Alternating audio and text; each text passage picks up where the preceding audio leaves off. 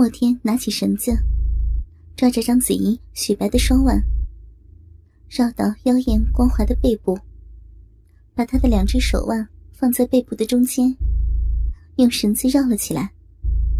两手绑完后，把绳子绕过前面乳房的上下两圈。祝刚依稀记得，在哪一本杂志上看到这样的绑法：绕在乳房上的绳子。使乳房夸张的突出，倒在地上的章子怡扭动着身体，睁开眼睛。她是在赴约会的路上被莫天打晕的。刚醒来的她还没有意识到自己的处境。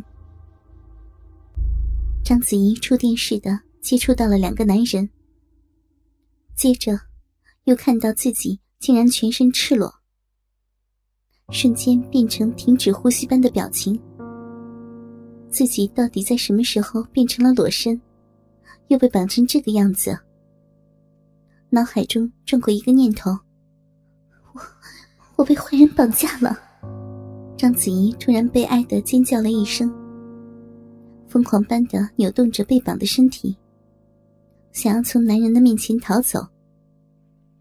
她挣扎着站立起来，莫天轻轻一掌，切在她的腿部关节下。他立刻觉得双腿酸麻，失去重心，又跌倒在地上，一时站不起来。当他觉察到自己的下体完全暴露在他们面前时，又尖叫一声，把两腿靠紧，拼命的想要掩盖私处。你他妈的再鬼叫，我就杀了你！莫天吼道。这一招。对绝大多数的女人都百试不爽。章子怡果然被莫天恶狠狠的威胁镇住了，停止了尖叫。半晌，才怯生生的说：“你们是什么人？到底你们想把我怎样？”“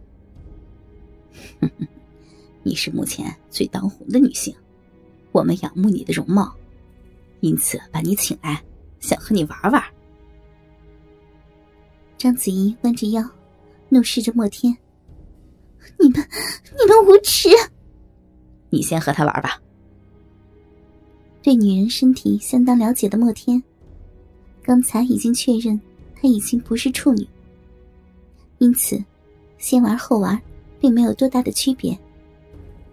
更何况，这次把朱刚拖上，并不是对他有什么好感，而是希望。游戏能够玩得更有趣些。看着别人强奸女人，对莫天来说是一种新鲜的感受。祝刚吃了一惊。莫天从背后把章子怡抱了起来，按着她的双肩。章子怡疯狂的挣扎着，雪白妖艳的肌肤，优雅的曲线，被绑紧的裸身。在莫天的手中挣扎着，祝刚觉得口干舌燥，欲火中烧。他不由自主的站了起来，走到哭泣的章子怡身边：“你们这些禽兽，放开我！”看着逼近的朱刚，章子怡恐惧到了极点。莫天的双手伸入章子怡双腿的膝盖关节处。轻易的把他抱了起来，就像一个大人抱小孩撒尿一般。章子怡张开着大腿，面对着祝刚。祝刚的手摸到章子怡突出的乳房，由于绳索捆绑的缘故，乳房显得十分的坚硬。章子怡用又羞又怒的眼神注视着祝刚。如果强暴了我，你也不好过，一定会被制裁的。已经快失去理智的祝刚，听不到他在说些什么。他拿出早已坚硬的鸡巴冲了上来。章子怡在莫天的怀里蜷缩着身体，因恐惧而站立着哭泣。莫天将头靠在章子怡的肩头，看着祝刚不算太短的鸡巴。伸向他的逼，感受着他内心的恐惧，凑在他的耳边说道：“你也不是第一次操逼了，不要这么紧张。我看到你的身体上有绳索捆绑过的痕迹，你一定被别人用 SM 调教过，应该对这种场面很熟悉吧？对不对？”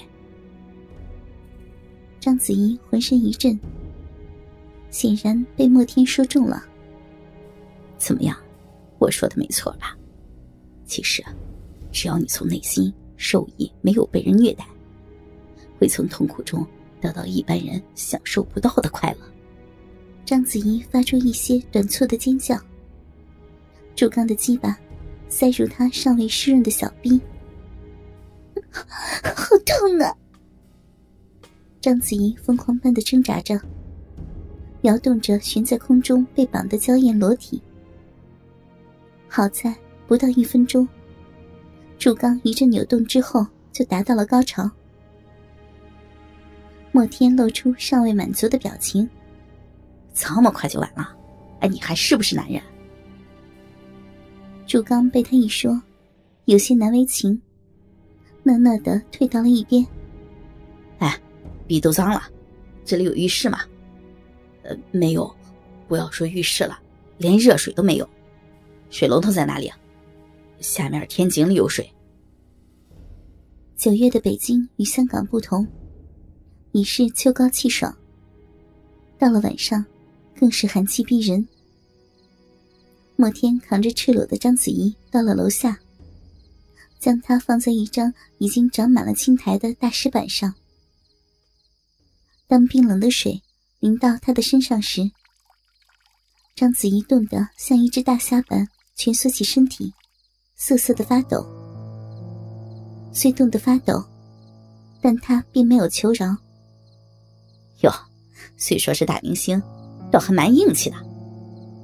莫天粗暴的扯开他冰冷的双腿，用水冲洗着刚刚被强暴的小臂。冷水刺激着女人最敏感的部位，让章子怡忍不住呻吟起来。让男人绑起来强奸，滋味怎么样啊？是不是比你之前玩的游戏更加的刺激好玩？你的鼻毛是被人剃去以后再长出来的吧？章子怡听了莫天的话，身体如风中的柳枝一般颤抖，泪水禁不住夺眶而出。莫天的话，勾起了他屈辱的回忆。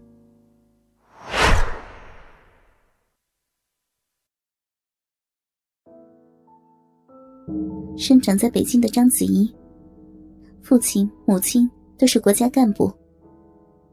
她的童年在无忧无虑中度过。小时候，她长得很瘦，于是母亲带她去学舞蹈。后来，章子怡考入了北京舞蹈学院附中，学习了六年的民间舞，并很快在全国比赛中获奖。随着年龄的增长，他感到了舞蹈表演空间的狭小。他不甘心一辈子做舞蹈演员，更不甘心一辈子给人家伴舞。他要找自己的立足点，找自己的发展空间。于是，他想到了戏剧，想到了电影。后来，他顺利的考入了中国电影学院表演系。他的年纪，当时是班里最小的，但非常有潜质。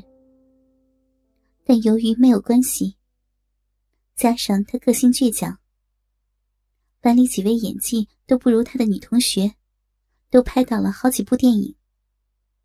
但他仍是默默无闻。